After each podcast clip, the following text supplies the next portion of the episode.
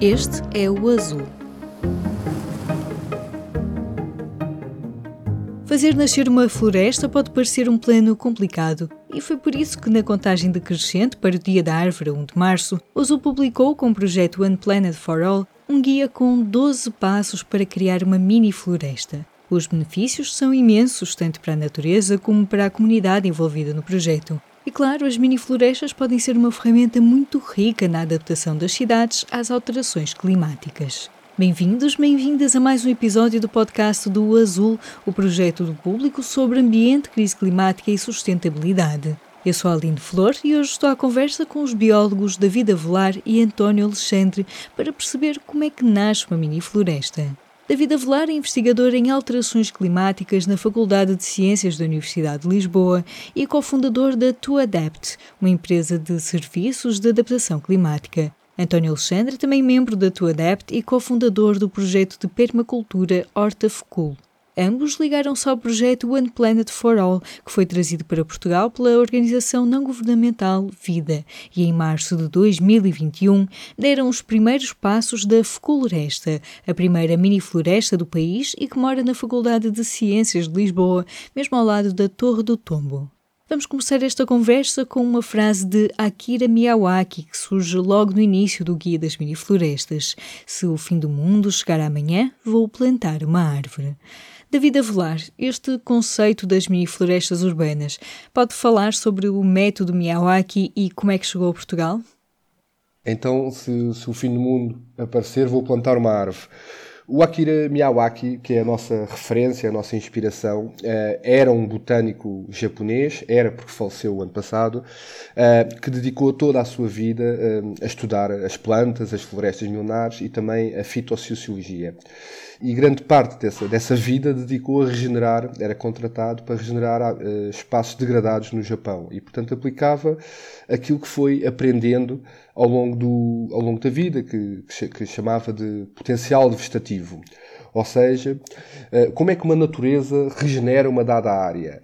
Uh, há vários princípios que ele veio a sintetizar, a estruturar e que depois deu, deu origem ao método. Uma delas é, é relativamente fácil da gente perceber, que é uma área degradada é tanto mais rápida na sua regeneração se tiver um bom solo. Imaginem que houve um incêndio, mas o solo que lá estava era muito, era muito rico em carbono, muito rico em matéria orgânica, esponjões, vaz assim.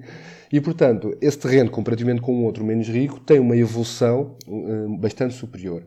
A outra é a questão da densidade, ou seja, tipicamente o legado depois de um, de um processo de degradação, há muitas sementes no solo. Estamos a falar de milhares, não é? Às vezes por metro quadrado. Uma planta, se pensarmos num pinheiro, na primavera, que está agora a chegar, lança milhares de, de, de sementes. E, portanto, é esta lógica de plantar densamente, neste caso a floresta semeava densamente, Uh, num solo bastante rico, faz com que estas áreas degradadas, em poucos anos, surja uma floresta se plantadas desta forma. Portanto, a lógica que ele tentou criar para o método e que nós tentámos mimetizar é precisamente criar de tal forma a abundância de solo, de água nos primeiros anos, mas também de, de matéria vegetal, né? espécies de plantas, autóctones sempre. Autóctones porquê? Porque são as espécies que, quando estamos a plantar uma floresta, estamos a plantar há 50, 100, 200 anos. E, portanto, a partir dessas serão as espécies mais adaptadas, mesmo a esse clima futuro, mesmo em cenários de alterações climáticas. Quando se faz isso, o recurso mais uh, limitante é o, a energia solar. Então o que é que vai acontecer? O que ele advoga é que as espécies vão competir positivamente por chegar uh, ao céu, ao Sol, e isso faz com que as taxas de crescimento sejam bastante mais rápidas. Ele advoga que são até 10 vezes mais rápidas do que os métodos de reforestação convencionais, e é isso que, uma das coisas que estamos a testar. Uhum. E como é que foi adaptar então este método à floresta portuguesa, ao, nosso clima? E o David também fez esse, tem feito essa experiência antes da expansão, digamos, desta ideia das mini florestas, não é? O que eu percebi também a questão é pensar nas florestas agora, vamos adaptar ao clima mediterrâneo, mas o clima mediterrâneo sabemos que daqui a, a, um século vai ser bastante diferente, não é? Exato. Bom, nós tentamos adaptar, portanto, a história é o Miyawaki no Japão, depois há um grande fã dele da Índia que soube do método, aprendeu o método e começou um movimento incrível na Índia de plantação de mini florestas e trouxe cada vez mais esses projetos para o, o ambiente urbano. O Miyawaki faria também em zonas degradadas rurais. E depois mais tarde começou a entrar para o resto do mundo, na Europa. Nós estamos a focar-nos uh, no ambiente urbano. E porquê é que eu digo isto? No ambiente urbano, a questão da, da água, do clima, é um pouco diferente. Ou seja, se nós estivéssemos a, a pensar nisto meio, para o meio rural, possivelmente algumas das espécies que estaríamos a plantar estariam já a ser pensadas. Íamos buscar espécies ao sul, a mais, mais a sul, por exemplo, a Marrocos. Já a pensar nisso. No caso, como estamos muito focados na questão urbana, não o fizemos porque há esta outra componente que é muito importante no método Miyawaki, da fitossociologia, que é quando plantamos uma floresta destas, não o fazemos sozinhos não é o António ou o David ou, que vai e faz esta plantação. Seria muito mais eficiente, atenção, seria muito mais rápido, muito mais barato. Mas a, a lógica aqui é esta conexão também com o ser humano, que em contexto urbano então faz muito mais sentido. E porquê é que eu digo isto? Porque é de prever que, havendo, e das nossas experiências, havendo esta conexão, haja um carinho dessas pessoas que plantam e que esse carinho passe também, eventualmente, um verão mais seco, estejamos em seco, olha, um pouco como o ano passado, acredito que a comunidade se junte para dar uma rega. Neste caso estamos a falar de, de água. Já a temperatura, portanto, em cenários de alterações climáticas, pensamos um pouco em Portugal um decréscimo da precipitação acumulada anual e um aumento da temperatura média anual. Para a temperatura média anual, o facto de plantarmos muitas espécies diferentes, de estratos diferentes, chamado diversidade funcional, cria uma sinergia uh, muito grande en, entre elas, que faz com que, em ca... bem, não, começando logo pela questão do ensombramento, não é? As espécies mais altas, aquelas que vão ocupar o estrato dos 20, 30, 40, 50 metros de altura, vão fazer um ensombramento muito grande para as que estão em baixo. E, portanto, tal como a mini floresta faz um serviço de ecossistema para nós, que é reduzir a temperatura, porque as árvores são autênticas bombas de água. Né? No verão, então, estão a bombar água por evapotranspiração e estão a bafejar. E, portanto, a temperatura diminui. Isso acontece também para as espécies mais baixas. Só dizer, nós, na, floresta em particular, tivemos essa questão das alterações climáticas muito em conta. Então, pensámos na questão da precipitação. Sabemos que a precipitação média acumulada anual está a reduzir. Na verdade, para Lisboa não é, não é tão claro assim mas em termos gerais é isso que está a reduzir. Mas o que é estatisticamente mais significativo é que está a chover eh, em menos espaço e mais frequente, ou seja, as chuvas torrenciais. Então o que nós tentámos fazer ali, pusemos um alto desafio, que foi aqueles 300 metros quadrados têm um pequeno declive, criámos uma série de trabalhos com o solo, de valas e combro em curva de nível e também uma charca, para fazer o exercício de se aquela chuvada dos 100 anos, não é? aquele evento extremo dos 100 anos, no passado dia 13 de dezembro tivemos aquele dos 80 anos. Portanto, uma coisa equivalente. Será que conseguimos que todas as gotas de água que caiam ali fiquem ali e assim dar um pequeno, pequeníssimo contributo para, para evitar as cheias na baixa da cidade? O que é que aprenderam com essas chuvas então de dezembro? Portanto, não vamos ao período dos 100 anos, mas fizemos um teste que tivemos os expressores de água ligados porque a floresta faz dois anos e nestes dois anos já tivemos duas secas. Eu não sei se alguém se recorda, mas há dois anos, em fevereiro, estávamos numa seca extrema em Portugal. Fevereiro, né? okay? final de inverno. Então nós pensámos, bom, isto, o problema é uma oportunidade de testarmos isto. Ligámos os expressores de água, que já é o sistema de rega, e tivemos a contar. Foram quatro horas e qualquer coisa, não me lembro, constantemente ligado, até que a primeira água começou a, a, sair. E isso, pelas nossas contas, vai para um, um, período de retorno, portanto, um evento extremo dos qualquer coisa como os 60 anos. Não vai aos 100, mas já é bastante, bastante interessante. Uhum.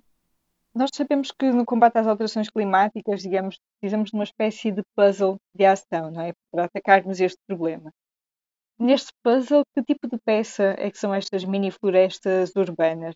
É algo que possa ser feito, não sei se em escala, digamos, de forma abundante, ou quais são as potencialidades, mas depois também os limites de tentar recriar estes uh, microsistemas nas cidades. Eh, portanto, tipicamente falamos em dois tipos de resposta às alterações climáticas: a mitigação, que é o sequestro de gases com efeito estufa, ou, ou evitar emitir, e a adaptação. Do ponto de vista da mitigação, é muito limitado. Nós estamos numa altura né, do, no planeta que nós precisamos é reflorestar eh, meio planeta, ou seja, precisamos de sequestrar bastante eh, gases com efeito estufa. E sabemos que isto está a piorar e, portanto, precisávamos de ações de uma grande massificação. No entanto, parece-me que tem aqui um fator que não se deve desprezar, que é a sensibilização. A experiência que temos de quando temos jovens e adultos a, a plantar uma mini floresta, o facto de sentirem que podem fazer qualquer coisa com as suas mãos, porque plantarmos não sei quantos hectares é algo que se calhar não conseguimos fazer. Mas uma mini floresta conseguimos. E, portanto, esse ponto de vista de sensibilização, de, de ação, de trazer as pessoas para o seu pátio na escola ou para o seu baldio num bairro, é algo muito forte, não tenho dúvidas, e vemos que, mas mais do ponto de vista da sensibilização. Do ponto de vista quantitativo, quanto carbono é que vamos? Tem algum, porque estamos a plantar muito deles, e mais do que isso, carbono estável. Uma grande parte do carbono vai estar no solo e, portanto, a partir é para ficar mas do ponto de vista relativo é, é insignificante. Do ponto de vista da adaptação, não, é o oposto. Se conseguirmos massificar estas pequenas mini-florestas, imaginar uma cidade com pequenas mini-florestas, não há qualquer dúvida que vai reduzir bastante o fenómeno de ilha de calor, com benefícios, nomeadamente associados à, à diminuição da morbilidade e mortalidade associada a ondas de calor. Também do ponto de vista da regulação hídrica, já falámos naqueles fenómenos de grande precipitação. Se tivermos muitas mini-florestas na cidade, com certeza haverá menos cheias na, na, baixa da cidade, tipicamente. Do ponto de vista da adaptação, em contexto urbano, acho que tem um papel bastante uh, relevante. Uhum. Como é que foi esta expansão? Digamos, a floresta nasceu na Faculdade de Ciências, mas depois também o projeto foi se expandindo e também já foram criadas, se não estou em erro, cinco ou seis é, da, na área de Lisboa. Podem falar um pouco sobre como é que foi esta expansão, como é que surgiu, quem é que pede ajuda, digamos, para criar uma mini floresta? Basicamente, desde a altura em que nós criamos a Floresta, que muito também pelo facto de nós termos envolvido muitos parceiros, envolvemos cerca de 27 parceiros na altura na implementação, isso fez com que, na verdade, e o número também de jovens, cerca de 150 a 200 jovens que nós envolvemos, isso fez com que muito rapidamente, quando nós basicamente concluímos a Floresta, que houvesse uma grande divulgação da atividade, do evento, e houve muito interesse de parte de, da comunidade em geral, porque de certa forma é algo que é interessante, é algo que é único para o contexto português até à altura, porque ainda não havia nada. É um contexto que naturalmente nos é curioso, porque nós uh, este conceito de mini e floresta muitas vezes são antíteses quase, ou antagónicos um do outro, né? porque uma floresta geralmente é uma coisa que é grande e nós imaginamos com essa, com essa componente, e acho que isso é, uma coisa, é, é algo que traz este interesse para as pessoas. Uh, na altura da, da floresta, temos a sorte de haver muitas pessoas e entidades, como a Urbem e como a Sassi e como outras, que vieram ter connosco e ficaram muito curiosos porque já tinham alguma ideia de implementar isto, já tinham ouvido também falar, tal como eu e o David tínhamos ouvido falar dos trabalhos feitos na Holanda, com o Dan, no Reino Unido também, e por causa disso houve muitas pessoas que nos vieram, de certa forma, pedir ajuda para os apoiar a fazer isto, porque lá está, até à data éramos os únicos que tínhamos algum tipo de experiência a nível de implementação. Para mim, para o David, foi muito interessante, porque nós já trabalhamos em permacultura com o projeto Horta Fecul desde 2009, portanto, há muitas coisas aqui que não são propriamente uma super novidade, mas para nós foi muito interessante poder fazer um trabalho muito focado em espécies nativas, porque até, até agora o nosso foco era mais um sistema como um todo e não olhávamos tanto esta perspectiva de espécie nativa como algo de importante realçar e trazer para a parte da educação, e por isso isso foi uma componente muito interessante. Para além da parte comunitária, que também foi uma, uma parte muito relevante. Eu acho que é por isto também, acima de tudo, que eu acho que o movimento das florestas está a começar a, a emergir e está cada vez mais forte, porque eu acho que as pessoas entendem o valor que é poderem se apropriar, de certa forma, de espaços que são muitas vezes públicos, espaços escolares, e terem ação e poderem escolher o que é que vai acontecer ali. Porque muitas vezes nós temos, e eu sinto muito isto, através do trabalho que nós temos desenvolvido recentemente com as câmaras da Almada, da Câmara de Lisboa e outras, é, há muita vontade das entidades câmaras de ligar com as pessoas e há muita vontade das pessoas de ligar com a Câmara e com os espaços, mas muitas vezes falta esta ponte. E nós vemos isto das mini-florestas como uma excelente forma de fazer esta ponte, que é o que tem acontecido, porque na verdade, desde a floresta, nós trabalhamos, começamos a, a trabalhar com o Urbem na implementação de florestas aqui na zona de Lisboa, que até à data temos duas florestas, uma das quais é muito grande, grande, é cerca de 1.200 metros quadrados, sensivelmente quatro florestas. Temos andado a trabalhar nos últimos dois anos na, em, em, reflorestação, tem andado a correr bastante bem e a Câmara tem vindo cada vez mais a, a, confiar. O que também é interessante é que temos cada vez tido mais pessoas envolvidas da comunidade, dos bairros, temos cada vez mais conseguido fazer aquilo que se deseja, que é uma equipa interna, mais, digamos assim, de pessoas que cuidam daquele espaço e que eu e o David, quando lá vamos ao espaço, nós aconselhamos tecnicamente e algumas dicas, mas temos a, a consciência de que há pessoas que tomam conta do espaço. Quer dizer isso que fazem a monda durante o tempo que é necessário até a floresta estar uh, estável, monda-se, diga-se, retirar as ervas daninhas, rega quando é uhum. é preciso, portanto, tudo o que é necessário fazer para dar os mimos para que em dois, três anos a gente consiga, de certa forma, deixar a floresta crescer sozinha com o mínimo de intervenção nossa. Com, com a Urbem e com o facto de nós começarmos a ser muito chamados para intervenções e eventos e congressos e coisas assim para falar sobre isto, há muito interesse da, da, da, comunidade. E nós temos trabalhado, acima de tudo, com a vertente comunitária e de social da parte das ONGs, com a Urbem, na parte institucional com as câmaras, com a Câmara de Almada, com a Câmara de Lisboa, uh, também temos trabalhado também com a, com a Rede de Consciência Viva, também um pouco mais nas, na vertente das escolas. Portanto, nós até agora para a nossa felicidade, temos conseguido atuar nestas três dimensões, que é o académico a nível de faculdade, o comunitário mais de bairro e o escolar. E é muito o escolar que nós dedicamos muita força, porque, embora isto seja extremamente relevante para a comunidade como um todo, como a David disse muito bem, isto, acima de tudo, é de sensibilização também e para as pessoas compreenderem que o eucalipto, por exemplo, não é uma espécie nativa, mas com Carvalho Alvarinho, por exemplo, é, e então reconhecer esse tipo de informação e trazê-la de volta para a nossa educação como pessoas e como portugueses, achamos que é importante. E se isso puder contribuir, irá contribuir, de certa forma, lá está, para adaptar e para termos um estilo de vida mais saudável nas cidades, porque lá está, nós sabemos que há cada vez mais pessoas a ir às cidades, né? a ONU diz que em 2050 70% da população mundial vai estar nas cidades, e então por causa disto é importante nós cuidarmos das pessoas também, e se pudermos cuidar da natureza ao mesmo tempo que fazemos isso, melhor. Por isso, há muita, muita vontade. Muitas vezes as pessoas têm um pouco de receio em mergulhar, em, em, dar o passo em frente, e nós já sentimos um bocado isto desde a altura em que nós fazemos hortas, permacultura e tudo isso, né? que é as pessoas às vezes têm um pouco de medo de mexer e tudo isso, então muitas vezes a nossa perspectiva mais de tu adapto e tudo isso, quando nós vamos é tentar ao máximo capacitar as pessoas para ensiná-las a fazer os espaços, nós apoiamos as pessoas nos espaços, mas a partir daí há que haver este sentido de apropriação, de co-criação, para que os espaços fiquem das pessoas. Porque, em última análise, uhum. nós, quando estamos a fazer estes espaços nas comunidades, nas câmaras, não estamos a querer dar mais trabalho para a Câmara. É o contrário, nós queremos retirar esse peso da Câmara e dar esse, entre aspas, peso, esse poder, essa energia às pessoas, porque, lá está, novamente, em última análise, todos os espaços da cidade de Lisboa são dos lisboetas e não uhum. de algo mais abstrato do que isso. Então, é uma uhum. forma importante conseguirmos fazer esta ponte. Uhum. Se calhar entrávamos uh, no guia das mini florestas, uh, mini florestas para mega aprendizagens. Nós publicamos ao longo dos últimos 12 dias 12 passos para criar uma mini floresta.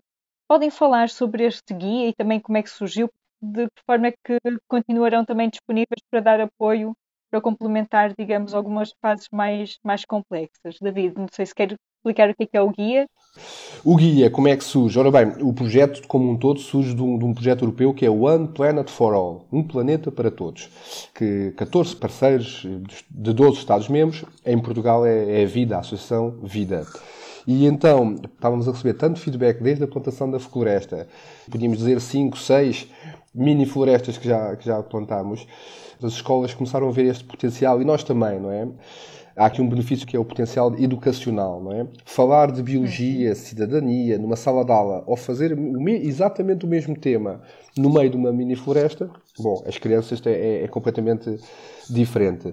E então, em particular para as escolas, temos, eh, já realizámos em mais duas escolas, sem falar para os, os clubes Ciência Viva que o António falou, portanto, em duas escolas uh, foram plantadas duas mini florestas este, este ano que, que passou, e o guia surge então precisamente para o, destinatário, o público-alvo, é, são precisamente as, os docentes e os alunos de, de, das escolas, porque achamos que é onde existe maior potencial. Primeiro, muitas escolas têm zonas, pátios pouco aproveitados e até de certa forma degradados. Segundo, temos sentido, e é uma experiência incrível, ver as crianças, quando vamos e, e colocamos esse desafio, olha, querem pegar naqueles 300 metros quadrados, sujo, degradado e transformá-lo numa mini floresta incrível, é incrível ver o envolvimento das crianças. O facto de termos que trabalhar em conjunto, para trabalhar o sol, aquele esforço, aquela dedicação, aquela plantação, aquele carinho que é dado depois, que o António falou, faz com que haja ali qualquer coisa transformadora. E, portanto, decidimos criar um guia de mini florestas para mega aprendizagens, brincar aqui com as palavras, e o objetivo do guia é, de forma muito simples, temos 12 passos ou 12 tarefas para, desde o início até ao fim, onde passa por uma, uma fase inicial de sonhar o que é que nós queremos, o que é o que, é que aquela comunidade quer para aquele espaço, depois passa por uma fase de planear, ok, então se a visão é aquela e o diagnóstico está feito, porque na primeira fase também vemos o, mostramos o solo, vemos o que é que lá estava, se já existem algumas plantas, vamos deixá-las já ficar. Mas temos o diagnóstico, temos a visão, então a segunda fase é o que é que temos que planear, que recursos é que precisamos. Depois uma terceira fase de implementar, e uma quarta e última fase que chamamos de celebrar, no sentido de é aquela que continua. Então, o que é que podemos fazer agora que temos uma mini floresta? Possivelmente com uma clareira lá no meio, onde podemos ter aulas, workshops, podemos trazer algumas disciplinas desde a matemática, não é? Taxas de, taxas de, de germinação, de crescimento, sei lá, até ao português, à, à, à poesia, às artes é algo que, que, achamos que pode ser potenciado. Estamos a tentar trabalhar, com, sobretudo com os professores aqui, nesse sentido, precisamente, e temos recebido um excelente, um excelente feedback. E, portanto, é para as escolas o, o principal público. Uhum. Disse, António, queres acrescentar alguma coisa? Posso acrescentar uma questão aqui, em relação a, voltando àquela questão do compromisso.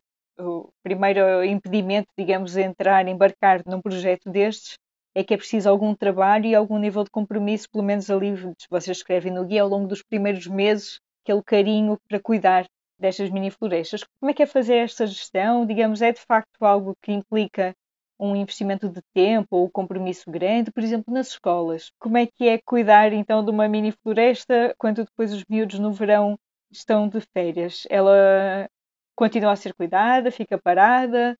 Pode nos contar um pouco quais são os desafios, digamos, da manutenção?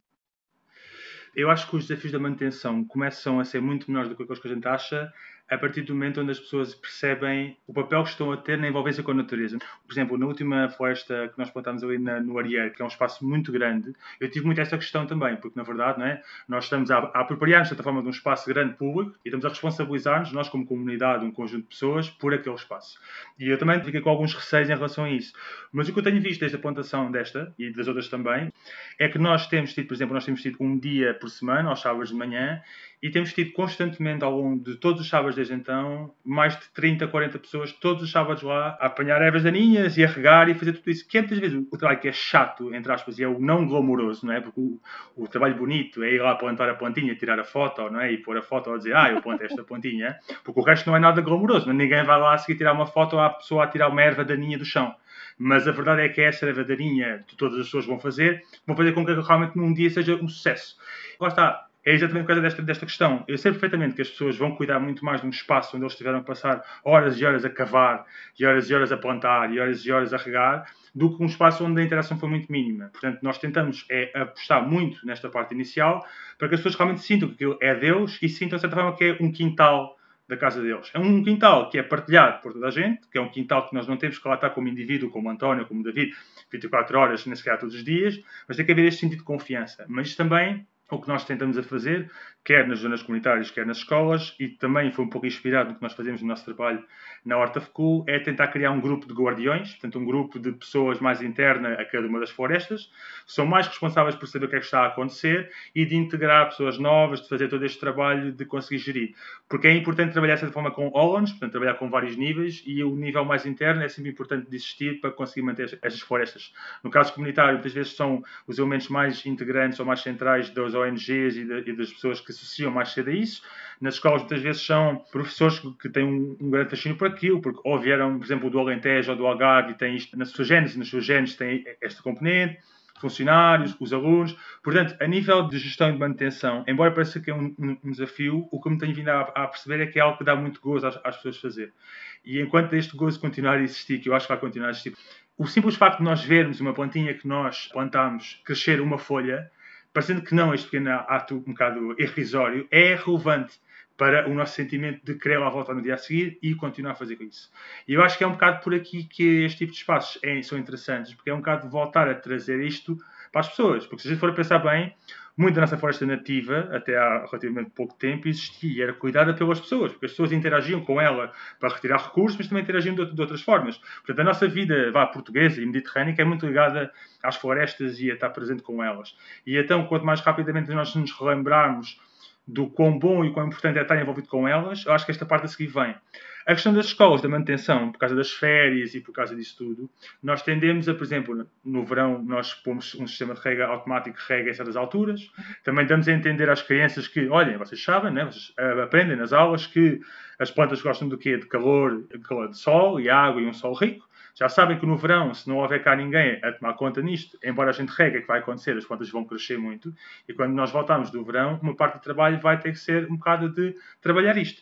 E, de, e dar esta consciência às crianças, perceberem os ciclos da natureza, que acho que é das coisas mais importantes, eles entrarem mais em comunhão com o tempo e com os ritmos da natureza. Acho que esta compreensão ajuda a tornar tudo mais fácil e a deixarmos de ter medo da questão da manutenção ou do que é que seja. Porque a partir do momento onde se faz tão natural como ir à, à mercearia comprar uma coisa ou ir a qualquer, ir à floresta meia hora por semana ou uma hora fazer algo, quando isso for tão natural como já começa a ser, deixa de ser uma questão. E eu acho que isto depois, claro que vão haver espaços bem ou mal geridos, mais ou menos bem sucedidos, mas qualquer transformação que seja de um espaço degradado ou pouco utilizado para uma mini floresta, que mesmo que no início tivesse começado com 50 espécies e que daqui a 100 anos tenha só 20 ou 30, é uma vitória sempre, do ponto de vista da biodiversidade, do ponto de vista do desenvolvimento comunitário e do ponto de vista da mensagem e da educação que passou para as outras pessoas. Portanto, há riscos em tudo e acho que é bom nós arriscarmos e experimentarmos coisas novas, especialmente coisas que são tão simples como fazer mini florestas, porque são realmente simples em nível de recursos e tudo isso, e que têm um impacto gigantesco com uma pequena ação. E eu vou acrescentar, eu vou acrescentar que agora o ponto de vista do decisor, Aline, que é o decisor, a proposta de, há dois anos que apresentámos à Faculdade de Ciências, que rapidamente apropriou-se do projeto pelo seu laboratório vivo para a sustentabilidade, foi, nós temos ali 300 metros quadrados de relva. Leia-se, é uma monocultura, portanto uma cultura, muito pouco biodiversa, equiparável a um deserto, com a desvantagem relativamente ao deserto, que é consome água e é preciso trabalhar, é preciso bastante manutenção, é um custo. E a nossa proposta, que pretendemos cumprir, é: nós vamos fazer esta ação, nos primeiros dois anos vamos regar, porque queremos aumentar a taxa de sucesso, taxa de sobrevivência das plantas, mas a partir daí vamos desligar a rega. E, portanto, vocês vão ter um, um, espaço muito pouco biodiverso, que é um custo para a faculdade, uh, para passarem a ter um espaço altamente biodiverso, muito baixo custo. Estamos a falar o quê ao, ao longo do tempo? Alguma poda, porque as árvores crescem muito e às vezes é preciso ir controlando, e alguma sujidade, porque sabemos que às vezes um papel num, num sítio, como em qualquer espaço da, da, faculdade, pode ser um atrator de mais sujidade. Mas do ponto de vista de custos e do ponto de vista do decisor, parece-me que é uma decisão relativamente fácil. Para além, depois há este efeito secundário, que é conexão. Nós precisamos de conectar uns com os outros e com os outros seres, não é? E isso, isso é muito forte. Mesmo que o mote inicial não seja esse, esse passa a ser o, o, principal, não é? Vemos algumas pessoas a conectarem com o espaço é incrível e, portanto, criarmos um elemento que permite isso, passámos a ter um espaço que se calhar não ia lá ninguém, era um relevado assim um pouco interessante, para um espaço bastante atrator. Uhum. Para concluir, não sei se querem uh, acrescentar alguma ideia que eu não tenha perguntado e também um desafio desta experiência com as mini florestas Há alguma planta com a qual vocês se conectaram de forma especial ou alguma que tenham divertido a plantar e a cuidar? Podem contar um pouco sobre essa experiência? Olha, eu podia estar aqui agora as próximas horas todas a falar sobre isto, sobre plantas. Mas uma coisa que eu me apercebi e que eu acho que é o grande interesse também deste tipo de espaços é, por exemplo, nós, eh, quando foi a floresta no início, nós colocámos cerca de 50 espécies, da parte do Mediterrâneo, da parte do Sul da parte do Atlântico, para as características do espaço. E o que acontece? Na verdade, há muito mais espécies do que essas nativas, até. Né? Há muito mais. É um mundo incrivelmente grande. Por exemplo, não sei se tem noção, né? mas, por exemplo, a Península Ibérica tem, acho que é mais de 50% da biodiversidade da Europa a nível de vegetação, de planta. Só na Península Ibérica. A Península Ibérica é altamente rica e temos uma diversidade incrível de plantas. A partir do momento onde nós começamos a, a mergulhar um pouco nisto, e isto acontece porque eu também reparo com outras colegas e pessoas que trabalham em mini florestas, é, de repente, o fascínio é o que é que eu posso trazer mais para aqui plantas é que eu posso fazer aqui mais para compor mais o, o, sistema, porque a gente sabe que quanto mais espécies tiver, mais resiliente ele é. E então o que acaba por acontecer hoje em dia muito é eu e os meus colegas e as pessoas temos muito interesse em fazer passeios pelas florestas, ir ver plantas, descobrir mais, conhecer mais, tentar trazer um pouco mais disso para a nossa vida. E eu acho que isso, embora não seja uma planta específica, a minha resposta é o mundo das plantas, porque de certa forma isto tem-nos aberto um pouco mais e nós somos biólogos, ainda assim temos este interesse e já sabemos alguma coisa, se calhar mais do que uma pessoa média portuguesa saberá, mas há um mundo incrível por explorar e cada vez é mais interessante ver, no caso da floresta, Por exemplo, o David falou que o antes era, era um relevado. Nós tínhamos lá, ou temos ainda, um ou dois ou três sobreiros que lá estão ainda muito, muito antigos, e eles todos os anos davam bolotas, né? E nunca nada germinava, porque é um, é um relevado para nós é uma felicidade tremenda hoje em dia ver que as botas que eles caem lá germinam e têm os filhotes. Acho que elas próprias devem se sentir um, um pouco mais felizes né, de conseguir ter, ter, descendência. Mas, de certa forma, o que acontece? Começamos a ver muitas plantas que começam a regenerar sozinhas, que é um sinal de sucesso de uma floresta também. Começamos a ver que algumas demoraram um pouco mais de tempo, portanto, de certa forma, vamos conhecendo um pouco as personalidades, vamos vendo o que é que funciona e o que é que não funciona no caso da floresta e no caso de outras. Há muitas plantas nativas portuguesas que são muito desconhecidas e que têm funções incríveis, mesmo até medicinais e muitas outras, e eu acho que isto é uma excelente oportunidade para nós, como portugueses, de voltarmos a conectar um pouco com a nossa flora, que é riquíssima e que tem tanto para nos ensinar e tanto para a gente a, a, a aprender. Por isso, uma planta não, mas todas as plantas de Portugal acho que são um fascínio para nós. Isso foi batota. David. Isso foi batota. Mas ah, pois foi, pois foi, desculpa lá. então eu estava a pensar, boa pergunta, Aline, desafiante. Eu no primeiro ano iria escolher as, as, bombas de sementes, foi incrível. Foi algo que nós acrescentámos ao método Miyawaki. Ele não, porque no, no método Miyawaki nós, nós pusemos composto, ok, muito composto, 20 centímetros, e depois pusemos palha. E a palha serve para precisamente cobrir o solo e evitar a evaporação do solo e também evitar ou reduzir o crescimento de ervas daninhas ou indesejadas. Mas nós queríamos trazer esse extrato, o extrato herbáceo. Então, não podíamos fazer sementeira. Então decidimos aplicar um método que já conhecíamos, do Masonome Fukuoka, outro japonês, que é as bombas de sementes. Bolas de argila, composto e algumas sementes lá. Mandámos bombas para no final, foi muito giro. Agora fico com essa dúvida quando estive a ler. É literalmente para as pessoas atirarem como se estivessem é, numa batalha. Foi giro porque a, a floresta nós plantámos logo a seguir à segunda onda da Covid, que estava tudo confinado, aquilo tivemos que fazer o mote inicial era 300 pessoas num dia transformam um relevado numa mini floresta. Com o Covid passou a ser 150, pouco mais, pessoas, numa semana, em grupos de 15, com máscara, plantam uma floresta. Mas o que, nós, para ligarmos as pessoas, essas pessoas, uma das coisas que fizemos foi, logo desde o primeiro grupo, uma das tarefas era fazer bombas, bolas de sementes. E no último dia, na sexta-feira, houve um momento em que fizemos um círculo toda à volta da floresta e literalmente lançámos as bombas. O resultado foi espetacular nos, nos meses, dois, três meses a seguir, foi incrível. Porque se por um lado as plantas eram muito pequeninas e havia algumas pessoas que chegavam lá desiludidas, iam à procura de uma floresta e chegavam lá e viam, então, mas onde é que está a floresta? E aquilo ainda está, a floresta, os tais ciclos que o António estava a falar, a floresta demora a crescer. Isto, o objetivo agora, isto é um livro que vamos, um quadro que vamos acompanhando. Mas a questão destas anuais, portanto, as plantas, as sementes que estavam nas bombas de semente eram anuais, ciclo de vida curto, deram alguma cor, uns cheiros, que, com isso atraíram imensos insetos, era quase ensurdecedor ir para o meio da floresta neste final da primavera-verão, porque aquilo havia muitos insetos ali, numa autêntica sinfonia, orquestra ali. Mas para responder, não vou fazer batota como o António. Este ano vou escolher a pascuinha. Porque de repente, perante a pergunta, a pascuinha neste momento está toda amarela, está em flor, e quando vamos à floresta vemos ali um manto amarelo que é, é. Foi a primeira, não foi, António? A florir. Foi assim o anúncio da primavera, um pouco antecipado, mas foi ela que nos, nos trouxe. Fica o convite então para irem ver esse manto amarelo que tem neste momento de pascuinhas. Uma conversa com David Avelar e António Alexandre. Pode encontrar os 12 passos para construir uma mini floresta urbana em público.pt barra miniflorestas. No Dia da Árvore e das Florestas também publicamos uma reportagem escrita por mim, Aline Flor, e belíssimas imagens do Tiago Bernardo Lopes sobre três árvores monumentais portuguesas. O sobreiro assobiador de Palmela, o carvalho do Padre Zé na Batalha e o carvalho de Calvos na Pova de Linhoso. Uma reportagem para ler e apreciar no site do Azul. Mas a notícia da semana foi a apresentação do relatório de síntese da sexta avaliação do IPCC, o painel intergovernamental para as alterações climáticas.